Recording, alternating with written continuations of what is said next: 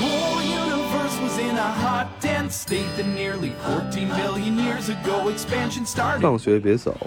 公园门口大家好，我是大为，我是兔毛，欢迎大家来到这一期的大兔公园门口。欢迎欢迎。Long as every galaxy was formed in less time than it takes to sing this song. A fraction of a 哎 second.，那我们这一期聊的话题呢，其实我觉得还挺有挑战性的，因为它非常的高深莫测，然后它非常的 level 非常的高，你知道吗？逼格非常的高，真感觉不是我能聊的。确实是有点，我我现在稍微有点后悔了，但是反正已经定了这个题，还是得硬着头皮聊下去。那就是最近非常火的一个话题，就是我们的量子纠缠是怎么回事儿？就最近这个词儿啊，就是特别特别的热门，特别特别的火。我们其实对这个也是有一点想法，是来想聊一聊。是的，那我们先可以跟大家说一下内容提要啊，因为它这个最近是为什么火呢？就是因为我们知道，二零二二年的诺贝尔物理学奖它不是颁了嘛，然后呢，它就颁给了呃阿兰。阿斯佩、约翰·克劳泽和安东·塞林格这三位大佬，然后就是为了表彰他们在纠缠光子实验确立对贝尔不等式的违反和开创性的量子信息科学方面的成就。啊，对，那听起这一串名字就有一种字儿都听得懂，但放在一起就不知道是在说什么的一个感觉。我觉得今年还是挺神奇的吧，就是大家往年在诺奖的这个颁奖季，大家都会非常的关心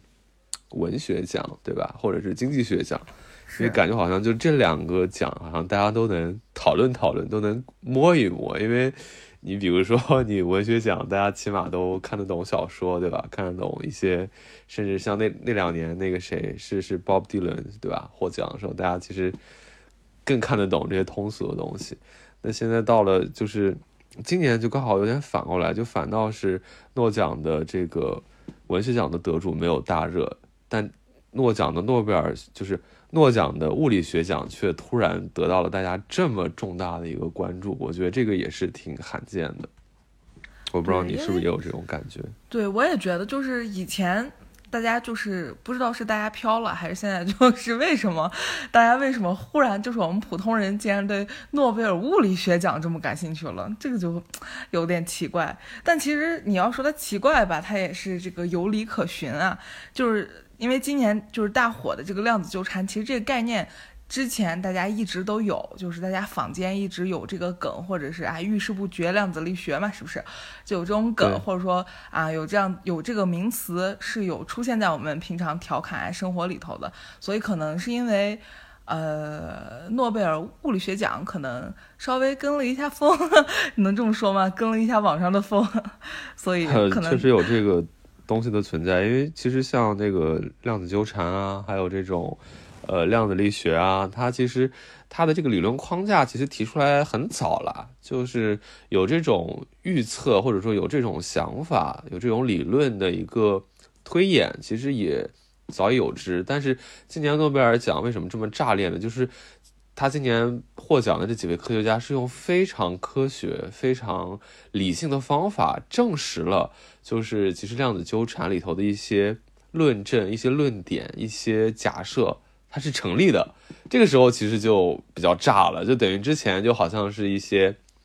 呃，就是就是大家怎么讲，就是说坊间讨论的热，但是可能学术圈始终对这个东西还是抱一个怀疑态度，就是它没有被证实，它更多的存在于一种思想层面或者是一种思维上的一种，还是有一些争议性的。但等于就今年相当于是实锤了，你知道吗？对，就相当于是实锤了。对，就是它确实是有那么回事儿。那么就是今年的这个奖，它最终颁给就是相当于是它证实了量子力学当中的一些看起来玄而又玄、非常不可思议的一些论断，它其实是对的。所以这个时候就在舆论场当中就炸开了，因为大家对这个东西之前的演绎已经就够多的了，就有点类似于什么呢？就类有点类似于说。呃，有一天这个人类的超能力发现是真实存在的，那大家肯定要炸一波，因为超能力这个概念不新鲜。但是如果说有一天它被证明是真实存在的，是可以被开发出来的，那肯定大家的舆论或者是大家的认知就会有一个非常呃非常激烈的一个反馈。对，因为之前这些玄之又玄的揣测呀，然后包括大家的讨论，它其实是对当下现有的一些可能基本的基础的科学体系有一点颠覆的。然后现在这个诺奖的颁发就相当于实锤了这种颠覆，就是实锤了这种可以颠覆的可能性吧。所以说大家还是非常的这个讨论的热情很高涨啊。那我们现在先来聊一聊量子纠缠到底是个啥。怎么就纠缠上了？这个事儿啊，这个事儿就非常的宏大。那我们先来聊一聊这个量子力学跟经典的力学之间有大概一个怎么样的区别？就我我是理科生，我虽然了解一些，但是我觉得，呃，凭我的这个水平，我也不可能给大家讲的非常的透彻。但我尽可能的用我所能理解到的一个视角来给大家解读一下这个事儿啊，就是所谓的这种经典力学，就是。之前呢，在这个牛顿的时代，那么牛顿作为伟大的物理学家，他伟大在哪儿？因为他是等于他有了牛顿三定律以后，他可以解释很多这种宏观物体，比如说一个苹果呀，一个球啊，它的这种呃这种怎么讲，就是这种运动的一个，就是可以预测它们，就是通过它的受力分析就可以知道这个宏观物体在这一点上是什。如果知道了。它这一点上的一个受力状态，跟它的一个状，跟它的一个运动的状态的话，我们就可以呃通过牛顿的宏观力学就可以推出来它未来任何一个时刻的一个状态。就只要我们清楚了所有的条件，那么其实根据它的这种呃物理定律，它能得到的一个东西，就是在一个宏观的世界当中，或者说这个宇宙当中一切一切的一个量。我们都是可以知晓的。那么也就是说，宇宙当中一切的量，如果说我们能够探测清楚的话，那么其实我们就可以预测宇宙未来发生的所有事情，或者是反推宇宙以前发生过的所有事情。那么它就是一个很相当于宇宙就像是一个精密的仪器一样，像是一个机器一样这样子。但是呢，在这个怎么讲，就是在这个一九零零年这个世纪的一个一个开端的时候，那么。那个时候的物理学家普遍都认为，就是这个世界的一切原理都已经被发现了，物理学已经尽善尽美了，再也不可能有任何的突破性的进展了。其他的时候呢，就是会有一个，就是所有的事情就只是在建立在牛顿。的一个核心的物理学的三定律上，其他就是修修补补就可以了。但这个时候呢，就是物理学的天空当中还漂浮着两种乌云，一个呢就是所谓的以太问题，一个呢就是一个黑体辐射的问题。那么这个具体指的是什么？我这个地方，因为我觉得讲起来就会占的篇幅很多，我就不展开了。总之就是一个一个关于光的传播，还有就是说一个就是呃一个。黑体辐射就是一个看上去没有受影响的一个黑体，它是怎么又去出来能量的？大概是这样一个通俗的来理解是这样子。那这个时候呢，普朗克就登场了。那普朗克其实是一个非常大家可能也是一个耳熟能详一个名字，因为物理学界中有一个专有名字叫做普朗克尺度。然后，那么就是所谓普朗克尺度，就是指人类能够探测的最小的一个，就是一个。呃，怎么讲？空间单位或者是长度计量单位，就是比那个再小的话，就是说物质就会进入到一种，就是它的它的这种量子性就会过于强，导致人类没有办法探测。因为其实量子探测的过程当中，它有一个所谓的，呃，就是就是测不准原理。就是如果说你想知道它的一个速度，你就不知道它的一个呃一个一个大小，如果和或者是质量。如果说你想知道它质量，就不太清楚它的速度，因为这个就是你你测量到极限，最后是量子碰量子的去测量，所以最后会有一个测不准的原理。再加上到了普朗克尺度的时候，就会有波粒二象性的一个出现，那这个就更复杂了。哎，我记得我们以前还学过普朗克运动这样一个名词。然 后那个是布朗运动，对不起，不好意思。布朗运动其实就指的是一种呃一种物体一种微粒吧，微粒在做一种不规则就是的运动，就是布朗运动跟普朗克尺度，虽然它都是对于我们人的认知来说都是一个小尺度上的事情，但是呃这两个差异就在于，其实布朗运动指的是一种微粒，就是说它还是在一个宏观物质世界的，而普朗克的一些尺度上的一些运动，就是真正的量子，就真正的就是小到了亚，就是原子以。下的那种尺度啊，大概这么个意思。嗯，反正就是，就是呃，首先普朗克就是在这个挑战这个想去解释一个黑体辐射的时候呢，那么他就提出了有一个普朗克常数的这样一个概念。那么普朗克常数对你应该是记得是这个东西，就是说这个普朗克长度是有一个什么意义呢？就是它是可以被用作是我们这个宇宙的一个基本设定跟一个基本量的。那么就相当于是它的重要性跟万有引力常数和相对论当中的光束是一样的。那么总之就是普朗克通过对黑体辐射的这样一个问题的一个解答，他就必须他就引出了这样引出来这样一份概念，就他发现这个能量啊在辐射发射跟吸收的时候它不是连续的，也就是说，呃，我们认为的这种能量，它肯定是一个非常。就是怎么讲绵密的东西吧，我们这么说，就好像你吃一口冰激凌，你就会觉得它是一个非常，就是它的形态是可以变的，然后它的它的它的是可以被无限切分的，但是你会发现在切分到一定程度上，它就切分不下去了。也就是说，你以为的绵密的口感的东西，它可能本质上是一极其细微的那种颗粒组成的，就是说它的颗粒度非常的，就是非常的低而已。但是它它不是说没有颗粒度。也其实物质是不连续的，这个事儿其实就打破了宏观定，就是宏观世界当中经典物理学当中的一些描述。也就是说，在牛顿的那种经典架构里头，就是物质可以被无限可分，这个是一个既科学又朴素的认知嘛。就包括其实古希腊的那些哲学家也是说，物质是连续的，就是物质是可以无限可分的。就它分到最后，就是等于说，它就是你的一个橡皮，你分成一千亿次。一百亿次、一万亿次，它最后都是一样的，它还还是不能能切下去。但是事实上，就是物理学发展到就是普朗克的这个研究的时候，他会发现切分到最后它是不可分的，就是说物质是不可分，能量也不可分，就是能量也是有最小单位的，就像是像素点一样。对，那么这个时候就颠覆了这种伽利略啊、牛顿以来的这种关于一切自然现象都是连续不断的这种理论。所以这个时候，其实量子所谓的量子，它为什么叫量？就是它量，就是这个翻译也蛮妙的。量它就是一个度量的意思嘛，对吧？跟我们那个量子是单个的一个意思，大概就是。哎，对的，就是它这个意思，就相当于是量子是对于这种微粒的一个这种微观世界微粒，普朗克世界微观微粒的一个统称了，并不是说呃一切就是，并不是说固定的哪一种。呃，微这种这种微小的一种子叫量子，而是它值很多，它是一个大类，就它是一个尺度上的一个概念。那么它这个量子，它其实就是在说是一个不不可分的，它有点像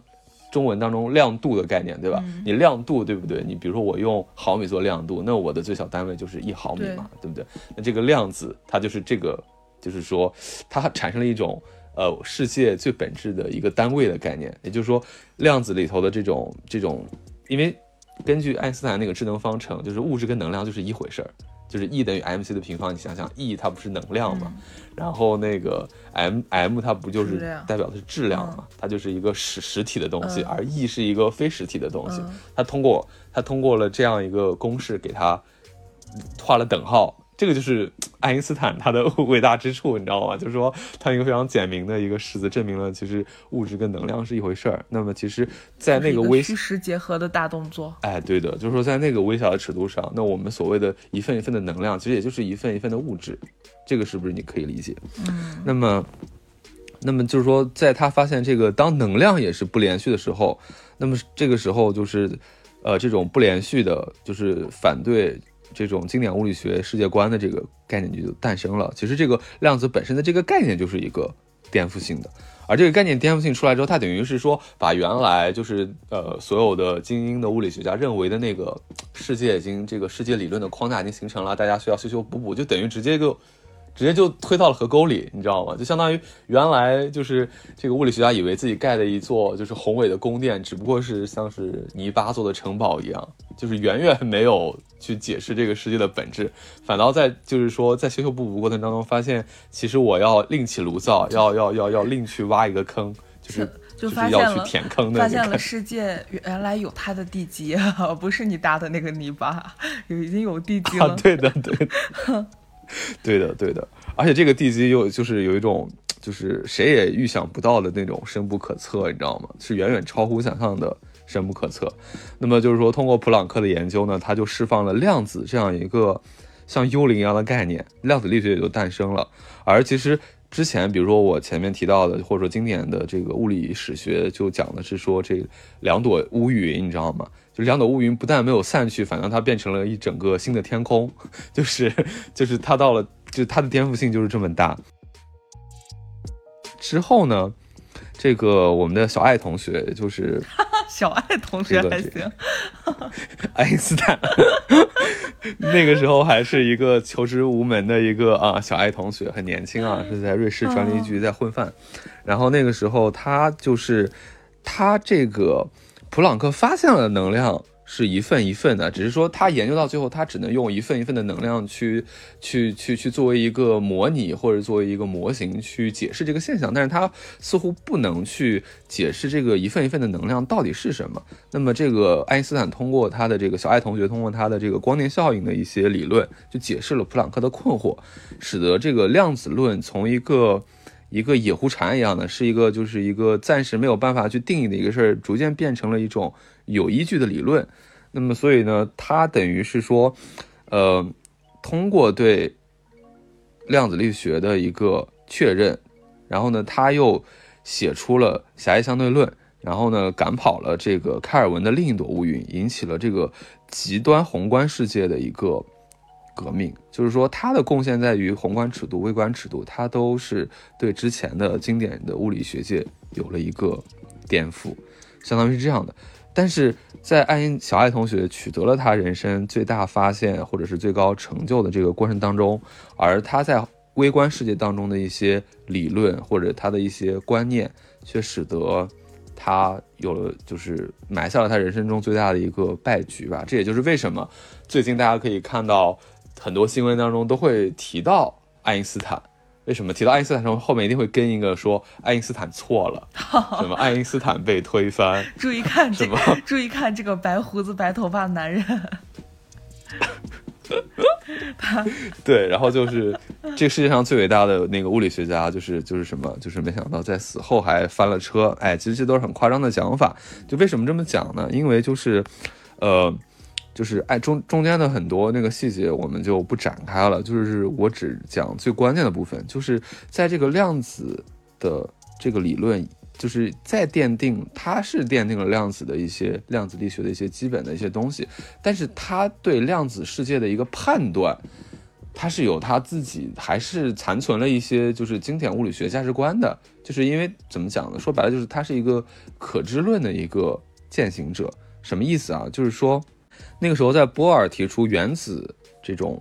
构造模型的时候，就是开创了一个叫做哥本哈根学派的这样一个量子力学的一个流派。那么，这个量子力学的流派是在坚持什么呢？也就是说，当时在一九二七年底的时候，发生过一次经典的一个物理大论战，而这个物理大论战的一个所谓的终结吧，我们认为它的一个。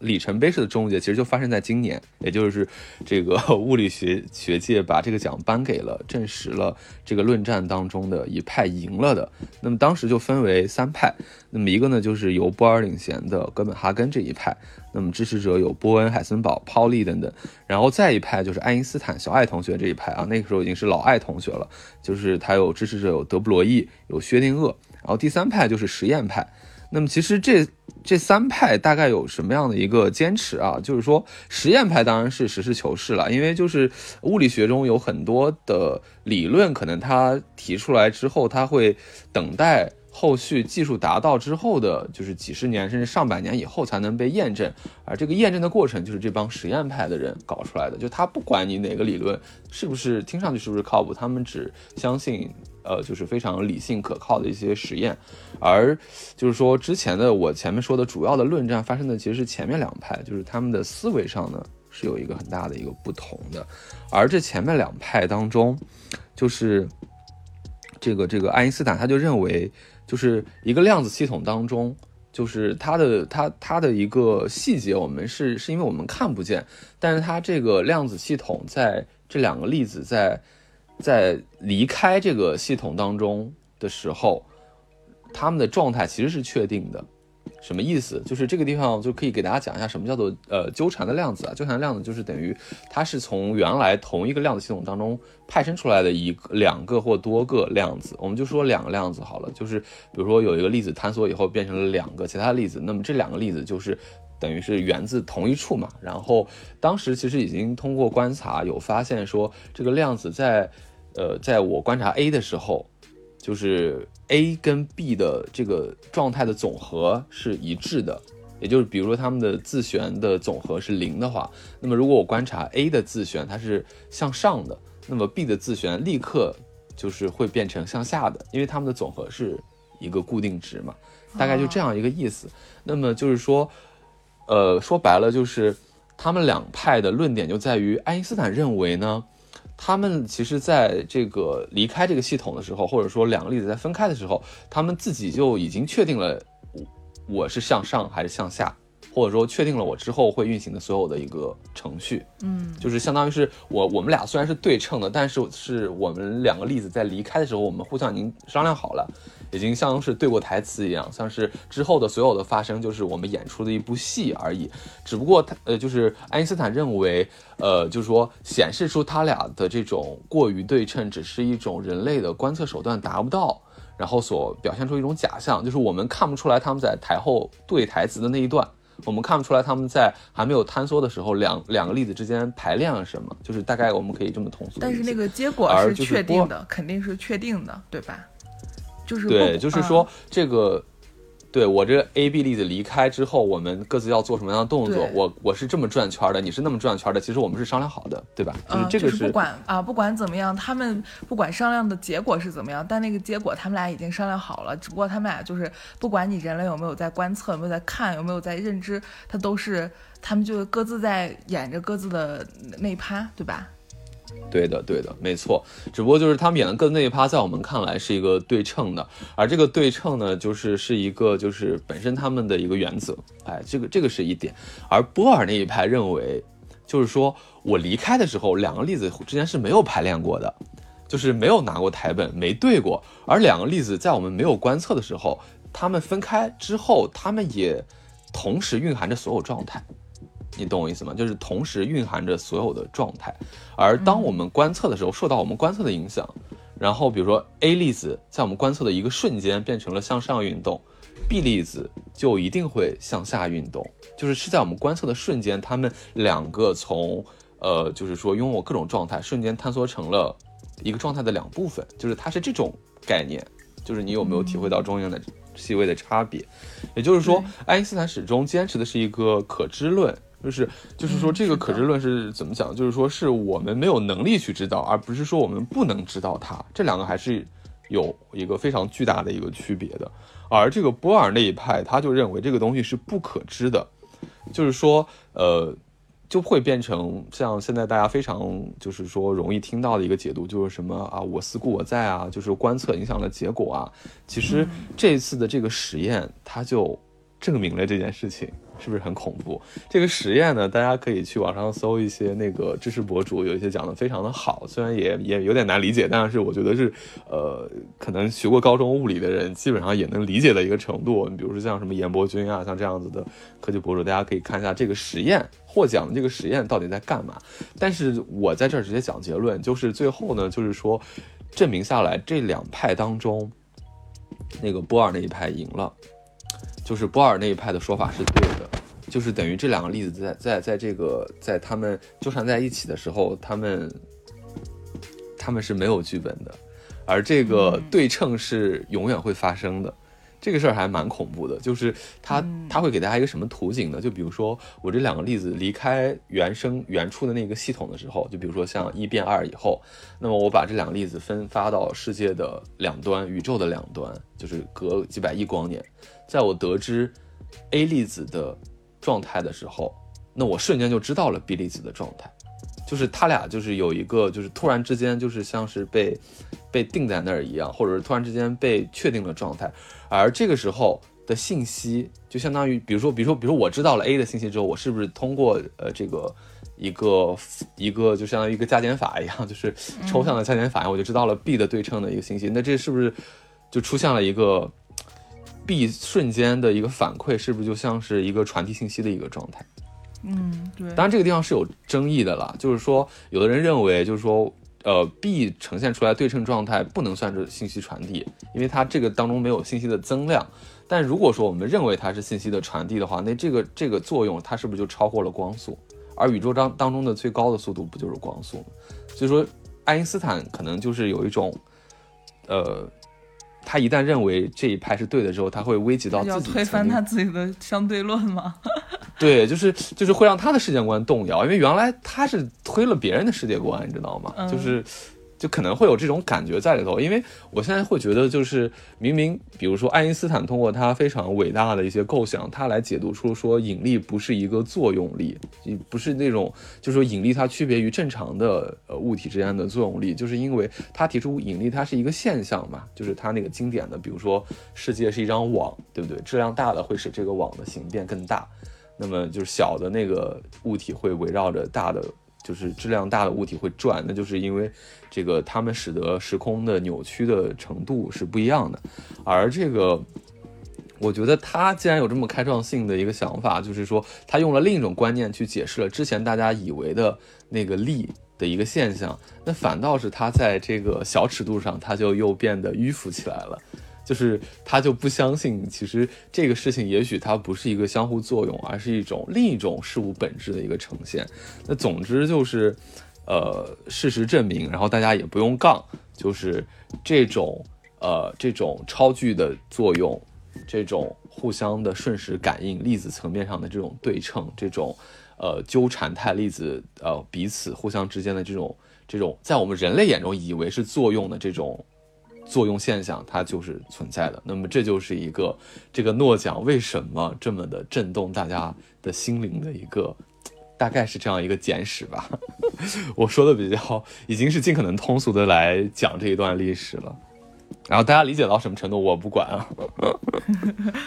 其实这个就是你刚才聊到这个叠加态，我觉得还是很有意思的，就是就就是所谓的粒子，好像就像你刚才说的，我思故我在这样，就好像。它是有自己的一个一个自主的一个意识一样，就是就是当就是这个怎么说呢？怎么形容？就是就它的大概这种感觉，就好像是呃，我们要趁趁那个酸奶不注意的时候，立马把它炸开，就是那种感觉，你知道吧？就不知道能不能 get 到。对，就是好像它是，就当你在你你你一人类一旦感知它，一旦观察它的时候，它立马就会给你一个确切的答案。但其实如果你不观察它的时候，它那个混沌的状态其实还，哎，真的还挺悬的，有点。对，就是我觉得你这一点的理解，我觉得已经是超过大部分普通人了。因为就是在你跟我聊的时候，我是能感觉到你是知道这个所谓的叠加态是什么意思的。就是这个东西，并不是说我们看，就是怎么讲，就是，呃，这个东西不是说是因为我们没看它，然后给它姑且估了一个状态，不是的，是事实证明它就是在我们观测它之前是所有状态的一个集合，而在我们观测它的时候，它突然就给了我们一个一个面相，就好像是你不观测它的时候。就像川剧变脸一样，它可能同它可能同时有所有的脸的颜色，对吧？在我们看的那一瞬间，它就是只会有一种颜色的面孔冲着我们。其实这个东西，我就觉得，呃，它怎么讲？就是说，确实是研究到这个程度，然后现在科学已经实锤了，就是属于你接不接受这种价值观，或者你接不接受这种世界观。就是说白了，就是这个东西。它跟我们的日常经验是有点违反的。这个里头，比如说我给大家补充一个所谓的大家都耳这个耳熟能详的薛定谔的猫，它到底是怎么回事？它其实就是一个当年薛定谔站在小爱同学那一边的时候提出的一个经典思想模型，一个阴阳怪气呗。哎，对，是个阴阳怪气，就是他认为这个事儿不存在，就是因为他在那个薛定谔的猫的那个盒子里头设置了一个怎么讲呢？就是一个。我们可以理解成是一个原子钟一样的东西，就是说它那个里头的那个开关是会由一个原子的一个裂变状态会触发的，就会有一个微观粒子的这个状态触发的。而根据他当时要阴阳波尔的他们那一派的理论，就是说，我你既然说这个粒子是同时就是说在我们观测之前是同时拥有所有状态。那么它那个开关就会既开又关，就是在我看它之前，它就是一个既开又关的状态。但我那个开关一旦打开，我的猫就是就是它会，它相当于那个开关是一个放大器，你知道吧？它把一个粒子或者微观世界作用的一个东西放大到了一个宏观世界，就是可以可以打开一个毒气开关。那么它整个那个系那个装置的一个系列，就像是一个一个从微观衔接到宏观世界的一个东西。那么它在阴阳波尔，就是说我那个东西既然是既开又关的状态，那我是不是这个猫这么大活生生的一个猫在箱子里，我不看它，它就是一个既死又活的一个状态？它其实是在阴阳，就它其实是在嘲讽那一派，但没想到。这个事情恰恰就好像，我记得有个说法是说，薛定谔在晚年的时候逐渐相信了这样一个事儿的存在，就是他自己也被自己说服了。就本来是在在在在在在编排别人，但后来他他忽然也认为，好像这个既死又活的猫就是存在的。那么如果说这种链条存在在世界的各个角落的话，那么其实宏观世界当中，我们的认知，我们认知的宏观事物当中，可能它在你没有去做之前，它就是呃既成功又失败，或者是既能呃既能这样也能那样的一个一个一个一切都有可能的一个叠加态。对，而你一旦去靠近它，这个既生又死的状态就是一个未知的，就是。嗯，怎么说？它表达的就是一个未知观嘛，就是你没有做这件事情之前，它就是一个混沌的状态。就像人类没有观测的时候，它就是它就是混沌的。就当你去观测它的时候，你去认知它的时候，你才给了它一个一个确定的，嗯的确定的表达。我觉得对的，对的。我不知道你听没听过这个王阳明的心学啊？就是王阳明的说法是心外无物嘛。其实就是一种唯心主义价值观。这个是对，我觉得这个非常的唯心了。对，因为这个事儿就是你想，像物理学这么究极这种唯物的一个事儿，演进到现在，它居然在证明一些唯心的一些结论，就至少是。直接看上去的话，我们不去深究背后的细节的话，你给一个普罗大众你一讲，其实现在这个物理学当中证明出来的东西，跟王阳明那些新学家说的那些东西其实是一致的。我们就朴素的承认吧，其实就是一致的，方向是一致的。你可以说他们背后付出的努力不一样，或者说他们的验证是不同的，但是你给一个就是没有物理学背景也没有哲学研究背景的人来看的话，他们说的是一回事儿，对吧？那这会儿我就这不就是道生一吗？哎，对，所谓的你看，你看，我们比如说我们现在用道家的东西来套一套啊，所谓的这个什么道生一，一生二，三生万，哦，二生三，三生万物，这个事儿是不是就有一点点像我前面讲的那个那个那个场景当中，就是一个量子系统开始坍缩以后，对吧？它化成两个粒子，那这个是不是就是道道生一啊？不，道生了二，那个一生了二，对不对？然后就是道家不还有经典的说法，什么什么太极生两仪，对吧？两仪生四象。太极生两仪这个事儿就特别跟这个太贴了，你不觉得吗？就所谓的太极，它不就是一阴一阳嘛？然后那个阳中有阴，阴中有阳。它的那个太极图，它其实如果我们把整个太极图当做一个东西来看的话，它的那个抽象的代表，它是不是就代表了事物的所有状态？对吧？就是，然后我那天说的万万象，万象就是一个混沌的状态，就是一个纠缠的状态，好像。哎，对的，就我那天看到一个，就是一个语言的一个科普的一个作者吧，就是他在解读，就是当中我们现代就是说话时候的一些语言当中是本质上是什么，就是从汉语的语，就是这种语言的源头来分析是什么。就比如，我们就拿我们最常用的汉语最喜欢用的一个。几个词儿，就比如说，我们很喜欢用多少，对吧？就是你今年多少岁了？它其实，嗯，既是多又是少，那是不是这个多跟少，它就包含了所有的状态呢？然后是一个未未知的问句嘛，对不对？你多少嘛，对吧？对对对，你不觉得这个，这个这个，你是不是觉得跟那个英语思维还不太一样？英语思维，比如会问你是 how much，他问你是多多，对不对？他就是，或者是他问你的是，比如说 how tall，how tall are you？你你你有多高？或者 how short are you？一个可知的，对吧？对，它是一个单向的。而其实我们东方文化，我们汉语当中本来就是一个，好像更贴量子力学呢。这个扯远了。然后还有一个就是他说一个更一个好玩的，就是说，呃，我们更不经意间中使用的那个词儿，就是什么这个词儿的本质是啥？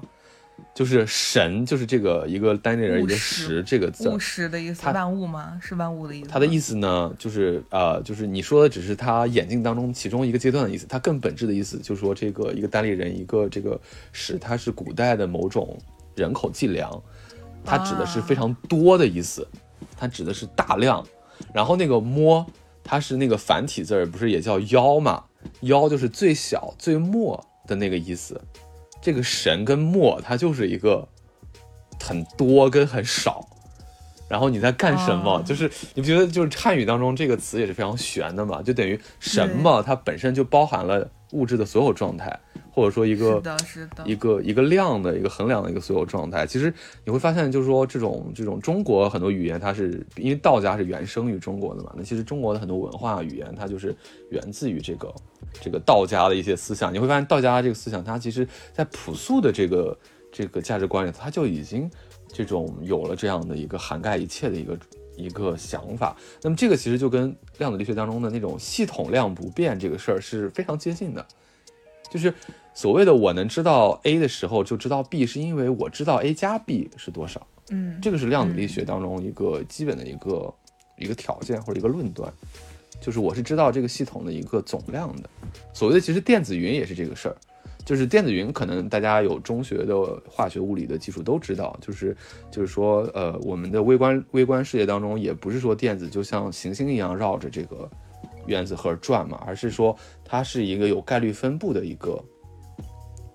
一个一个通过这个波函数能够求得的一一系列的解，啊这个解就是是是只是电子是随机出现在，但是是随机但有规律的出现在这个原子核周围，然后它形成了不同的图案。那其实跟这个就是一回事儿，就等于我们知道电子云它是一个总状态，就是一个总状态，但我们不知道这个总状态组成这个总状态里头具体每一个量是什么时候会出现，只知道概率比较大。其实就是这个感觉。其实整个如果大家就是说对玄学稍微有了解的话，大家就知道，呃，玄学就是无论你是做这个算命也好，还是你是做一些占卜也好，它其实就是一种古代大数据的体现，就是一种朴素的一个大数据。所以说这个事儿就是我是觉得道家跟这个就共振起来了，道家跟量子力学就共振起来了。然后我们再来说说那个佛教，对吧？然后佛家好像对我们也是东方文化的代表。然后也是我们就是说中国文化当中后来啊有很多概念是源自于这个这个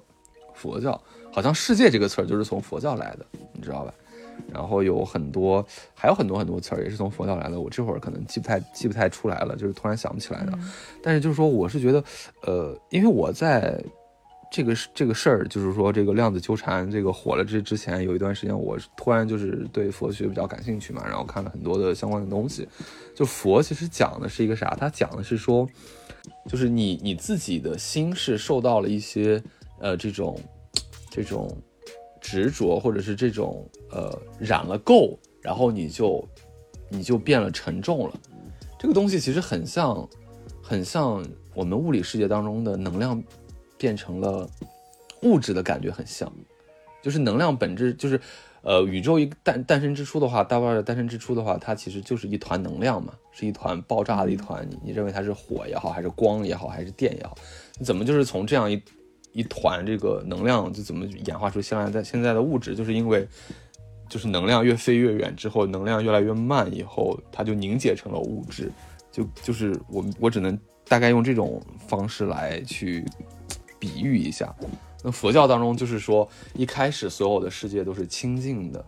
然后说我们是从什么光阴天下来的，就光就是就是太阳光那个光，音就是音乐的音，这个光阴天你不觉得很传神吗？就很像宇宙大爆炸的时候只有光跟声音，对吧？然后然后一团能量中。哎，对，就一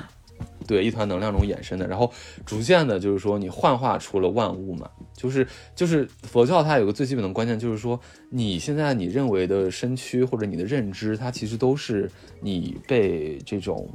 凡尘所玷污、所染着、所变得阻滞不动的一个状态。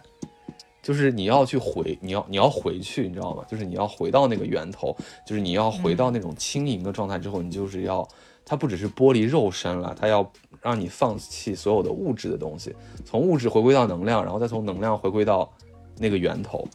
那这个这个这个其实也是有点怎么讲，就是有点跟这种量子力学啊什么的有关。因为为什么？因为量子力学最大现在最大的问题就是它没有办法跟宏观世界统一起来，它跟宏观世界产生着一个巨大的鸿沟。但是如果大爆炸理论是成立的话，那么就证明我们所有的宏观世界最开始都是在量子尺度上的。这个你能不能理解？就是我们现在宇宙这么大，但是它是从一个比原子还要小，甚至比电子、比这些夸克、比这些微小的粒子还要小的尺度上的东西演化出来的。那这是不是就意味着整个宇宙的总量、总状态，它加起来，它是不是永远是恒定的？对，这个是不是就像是一个巨大的一个量子系统？就像是我前面说的，你你是不是就有点感觉到这个里头都有恐怖之处了呢？就是因为佛教当中它有个观念，就是佛教谈的所谓的因果报应，就是指的是，呃，为什么你做的善跟做的恶暂时没有回到你身上，是因为这个世界很大，它要它要通过很多的众生去传递这种你做的好事儿或者做的坏事儿，但这个最后这个东西它会回馈到你的身上，因为你是这个整体的一部分。因为本身佛教的世界观就是大家都是相连的嘛，就是 we all connected 的那种感觉。那这个是不是就很像是量子量子这个系统当，就是量子纠缠这些理论当中的那种，就是总系统论呢？就其实非常接近。对称性是吧？有点像。对，有点像对称性，然后也有点像这种总量不变，对吧？但是具体的微观的那个量我们不知道，或者是千变万化的，是各各式各异的。而这个佛教所追求的就是说，每个人都有佛性的意思，就是说每个人都跟这个大系统是连接的。然后最后你要回到这个大系统当中去，或者说最后你要化身成这个大系统，那么你就会怎么讲？就是无悲无喜，不垢不净，不增不减。它就是形容的可能就是这个宇宙的一个总量吧，就是不增不减。当你跟宇宙化成统一的时候。你就没有所谓的苦乐喜悲，就没有所谓的分别了。因为佛教始终在讲你不要产分别心嘛，然后就是你不要觉得这个东西是好，那个东西是坏，然后这个东西就是是是是是呃美的，那个东西丑的，就是它是让你不要有分别心。而这个不要有分别心，其实说白了就是一个一个你在这个系统当中你是就是你也不停的在流变，因为佛教说你所有的东西都是在刹那刹那之间在生灭的嘛，就是。你突然就是出现了，又突然消失了。那这个东西跟微观世界当中的那种，呃，那种那种粒子，比如说电子，突然在这儿出现，然后又突然在这儿消失了，又在另一个地方出现，是不是很像呢？然后它就是，我觉得就是佛教当中很多观念都这跟这个很像，就是它还有一大部分就是跟那个心学很像的那些观念，比如说呃，比如说那个什么，一切都如梦幻泡影啊，就是呃。就是你色色不异空，空不异色，色即是空，空即是色。色的意思就是指的是现象，或者是你能表象，你能感知到的东西，你能够触碰到的那种物理实实况，就你能够探测的东西。空呢，就是没有这个东西，就是不显不没有没有没有现象。那么他也就是说，色不色不异空，空不异色，是故空中无色，对吧？就是什么皆受想行识，就是他的意思就是说，这种空中本身就是。没有色的，或者说色跟空本质上是没有区别的，只是由于你观测了它，它所谓的就是呃这种受想行识嘛，五蕴皆空嘛，五蕴就是你你你的感知能力，它就是姑且就叫做五蕴，它就是从你的这种五种器官延伸出来的。那你你想想，你作为人，你的这些器官，只是如果你把你人的这些器官当做宇宙的一部分的话，那可能只是宇宙在自己探测自己嘛。那你其实并并没有，就是一定要执着于你的这些器官，就是或者说你你的人的认知都是通过这些器官，通过你的大脑思维得到的。但是你永远是宇宙的一个子集，你永远小于宇宙，所以你怎么可能会就会执着的认为你这样的探测就一定是对的？所以你会发现，其实这种佛学、道学、心学好像都跟这个有这种千丝万缕的一个联系，至少是方向是很像的。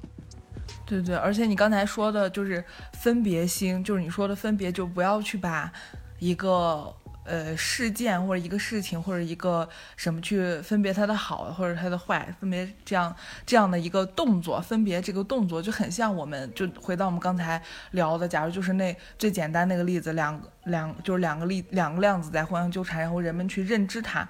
的那一个瞬间，那一个动作就是分别的这一个动作。然后你可能每次看到哎，你，真因为颇有慧根啊！我觉得真的是，就是你每次看一眼，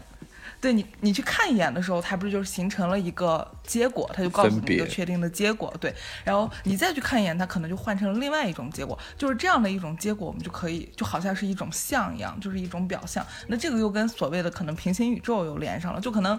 你去看一眼，去分别一下，你去认知一下，它就形成了一个像，然后这样的一个像就是形成了一个平行宇宙，然后你再去看的时候又是一个平行宇宙，就可能不同的结果就在那个混沌之中，它可能会随着你的认知产生各种上万种、特别特别多种的不同的结果，然后产生不同的宇宙，然后但是它的那一团那一团还是还是混沌，它的本真，它的最根本的东西还是混沌，它显示出来那些东西都是你的分别心所带来的一种像而已，就好像这些东西又连上了。没错。而且我觉得你这个讲法，甚至比我理解的还要再深一步。为什么？因为我在聊分别心的时候，我始终还是觉得分别心可能是带着一种价值观色彩的东西，对吧？就是可能是因为我的取舍，或者是我的取，就是喜恶所产生的分别心。而你前面在理解分别心这个概念的时候，我觉得你用了更本质的一个方式，就可能你还来不及产生一种价值观的评判，你的分别心就已经起了，对，就是你的看本身对，就是你去观察或者认知嘛。你的看你的本身就是一种动作。分别的一个动作了。就这个不是不受你的一个控制的，因为我们我们人类作为一个就是一个宇宙演化的一个产物，或者是它只是宇宙这个宏观系统当中的一个很小的一个细分的一个一个一支而已嘛。就是因为我觉得以前我也会想不通，我说为什么就是说佛教有些观念是在讲说，呃，就是就是一切都是虚空的，我总会觉得这个是虚无主义啊，或者是怎么样，就是说明明我能够看得见摸得着啊，为什么会这样？然后我后来我才认知到，其实你的这个触觉在微观来看，就是你手中的电子作用在你摸的那个物体上的电子之间的那个电子的作用力嘛，对不对？这个东西如果说没有你的神经系统存在，没有你的这个所谓的认肉，你的肉身的存在，你怎么就会觉得这个东西就是跟你有感觉的呢？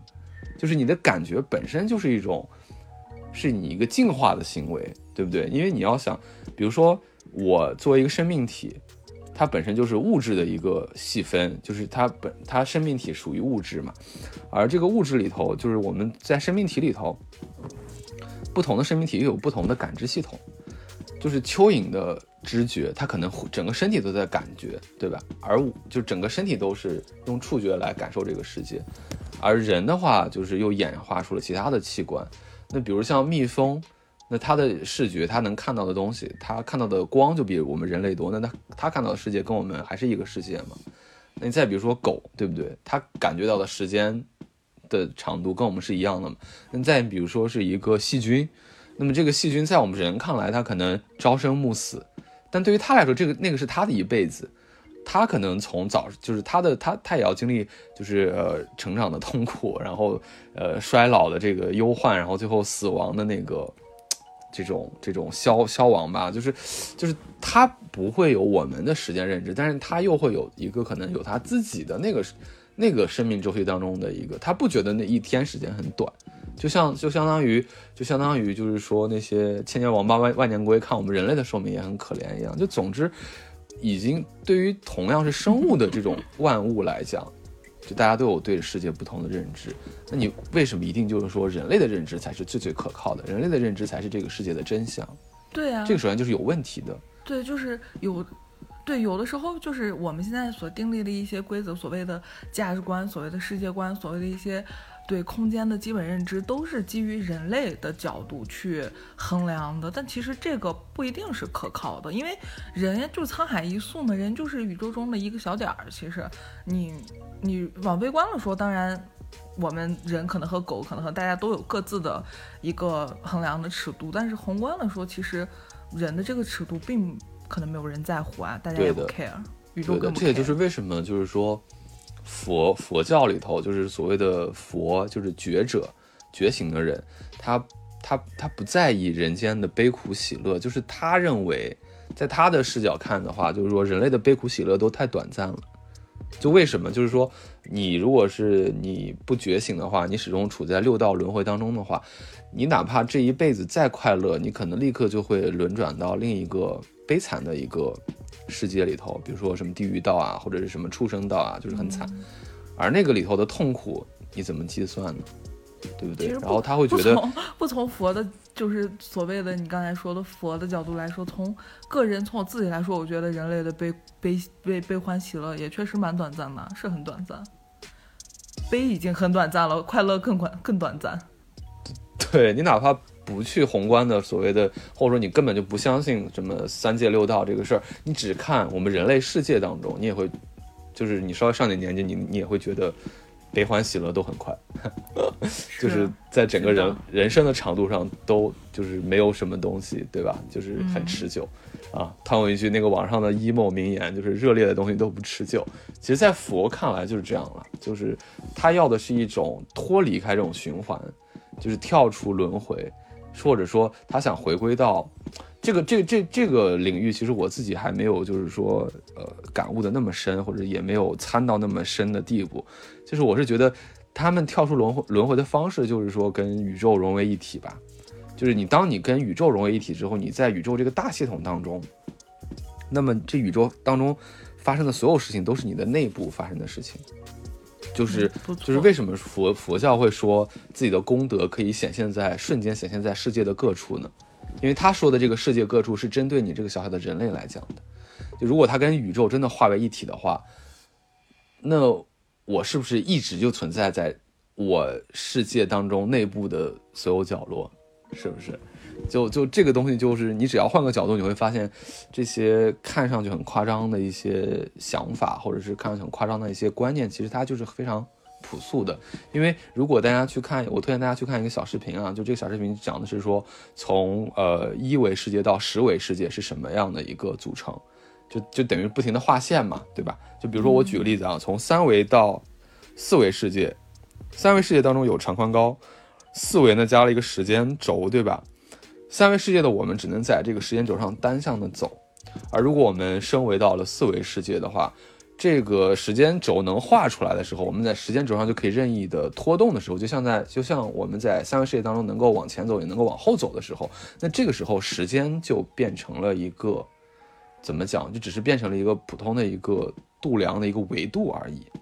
而那个世界当中的人就可以看到一个事物，三维世界的事物，在时间的一个一个轴上的发生当中的所有状态。你这个这个你能不能理解？就是相当于是说，它就跳出了这个，呃，跳出了这个我们上我们上期讲的，跳出了电影屏幕，然后能够知道这个，对，就能够看到这个电影当中你任何时刻你的任何的状态，对不对？那么其实它这个维度不停的加加加到十维以后，就等于在呃在那个解读当中，就是说十维的宇宙空间当中，就是说。它里头包含了所有的可能性，所有可以发生的时间线，甚至是所有的不同的宇宙的所有的可能性，它都穷尽了。但那个时候，那个你能看到的，我们只能理解的就是说，它又变成了一个点，就这个点儿就是变得就是说没有大小了，就是它就叫做什么其大无外，其小其小无内，就是这样一个状态。那这样一个状态其实就是怎么讲，就是一个。就是能启发我来讲的话，就是说，其实我们认知的宏观世界跟微观世界，可能就也是我们的分别心，就根本不存在一个宏观世界，也不存在一个微观世界，对，就整个世界就是一个世界。就是你这么想，你如果把现在的世界，就是你把现在人类，包括宇宙，就是所有的东西无无限膨胀、膨胀、膨胀成一个，就是把它们全包起来，那你就会发现，所有东西只不过只只是内部发生的一些事情，对吧？其实它表它的它它没有任何的分别，它没有任何的变化。对，这个其实就是你内部的东西，如果你把它加总以后，然后我们再离远看，那那这个宇宙可能就像是一个玩具的水晶球，对吧？它内部可能有无无穷多的变化，但我们跳出来看它的整体的时候，它一直没变，对吧？这个是一个一个一一种比喻，或者我们把它比喻成一个。一个巨大的一个原子，那么其实这个里头出现的所有东西，它都是一个概率分布，就像是电子云一样，那么其实我们拉远看，我们是知道这个电子云它最后会呈现这样的一个分布的。但是身为电子的我们，我们就好像很随机，就好像是在那个里头会有，就是不能够预测自己下一秒秒到底会怎么样，或者说我们就我觉得就是说我们认知的，我们以为的宏观世界当中的一些规律，只是只是这个宇宙当中的某一个片段吧，就只是是因为我们认知不足。我们认知过于受限，只是在那样一个片段里，在那那样一个层次上，我们能够简单的去解释一些现象的一些暂时的一些依据，这个可能就是我的一个感受。其实我们用一些嗯最朴素的语言，或者说可能老祖宗留给我们的一些智慧，就是能解释嘛，就是所谓的我刚才说的啊，沧海一粟啊，就是你可能只是宇宙中的一个小点儿，然后你也可以是整个宇宙。所以，嗯，其实发生什么事儿都可以把它，嗯，消化掉。我觉得，因为它最后也都会 尘归尘，土归土。对的。然后就是，我觉得目前就通过这些理论的一个解读，就是再加上可能自己的一些经历，然后自己一些在一些呃非科学领域上的一些。认知吧，我就会觉得这个事儿还是要比较公平的去看待。就是我不认为这种理科生的，就纯理科生的那种傲慢，就是值得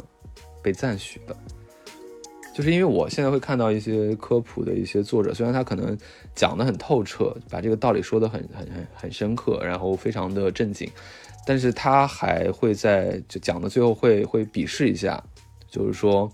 呃，拿这个概念，就是来来来夸张的那些人，就是会 会鄙视到一些，比如说唯心派的一些观点吧，比如说是心学也好，或者佛学也好，或者道学也好的一些观点，他会顺便再踩一下这个东西。因为当然，我是觉得这个里头可能有两种情况，一种是确实是有一些营销的营销号，或者有一些确实不怎么懂的人，他会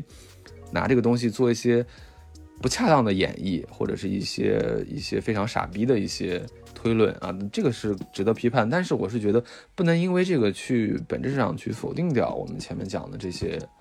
呃，佛学的或者道家的一些东西。为什么？因为我觉得就像我们说的，就是说你人的肉身也只是这个世界的一个小部分嘛。那你为什么一定会觉得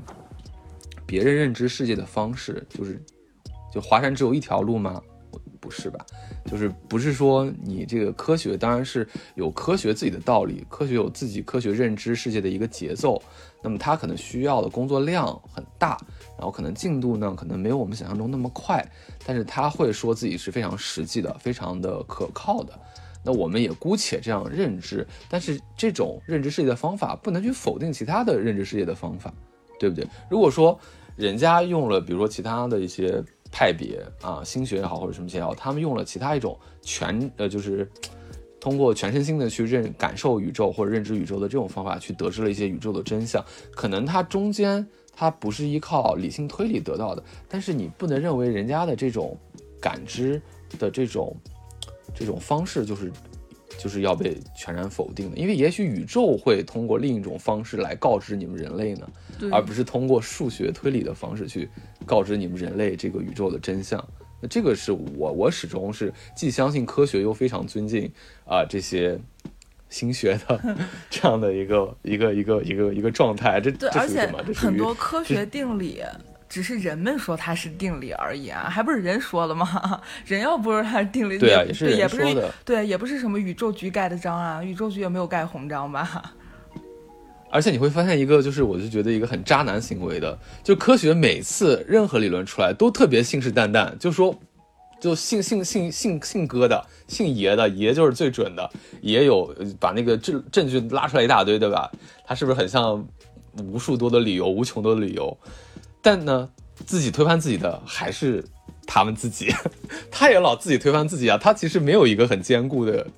他的坚固永远是暂时的。我们前面在聊那个量子力学的那个发展历程的时候，你会发现他每一次他都提出一个很坚固的理论，然后后面都被自己打破。这不就像那种渣男对吧？然后每次信誓旦旦打完保票之后，还是被自己，嗯，我会犯一个男人都会犯的错误一样被打打打断吗？但是，所以我就觉得大家就是说。科学代表的是探索的精神，渣男可不是啊。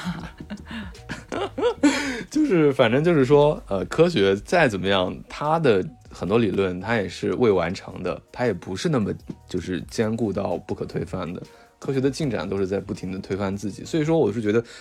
就是无论你是一个新学派还是一个物理派、唯物派，都不要太执着于你。的某些方法，或者是不要太执着于某些暂时的一个东西。我们可能真正需要认知，是通过这些论证去去逐渐提升我们对宇宙本质的一个认知。而这个本质的认知，可能就会让我们平时在面对一些事情的时候，能够更坦然一些，更舒服一些。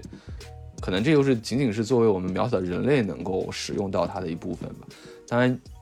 能不能与与宇宙融为一体啊？那可能我们本身就已经是跟宇宙一体的，只不过是要。发现这个事情，可能也嗯也不那么难吧。可能你可能我自己就是一个宇宙啊。如果放大了说的话，也也也也对，也不是不可以这样讲，对不对？对，反正哎，遇事不决量子力学。那今天给大家补的这个量子力学的课就到这儿了。当然，中间当中有很多我说的肯定是有问题的啊。我只是为了就是说让大家好理解，然后包括那个让我自己也好理解讲出来，大家就是说呃。这种理科专业生可以应拍尽拍啊，大家也是也是共同进步啊，就是这样子。但是更多的呢，可能是后面比较鸡汤的部分。但其实也是想分享一下，就是说最近我在这种嗯这种这种唯物跟唯心两派的一些我自己的一些心得体会吧，就是确实挺也是逐渐的对自己的认知有一种重新的建构。嗯，挺妙的。好，那我们本期就到这里啦。今天关于量子纠缠的事儿，我们也聊了这么多了，也欢迎大家多多在评论区跟我们一起互动。那么，放学别走，公园门口，我们下期见。下期再见。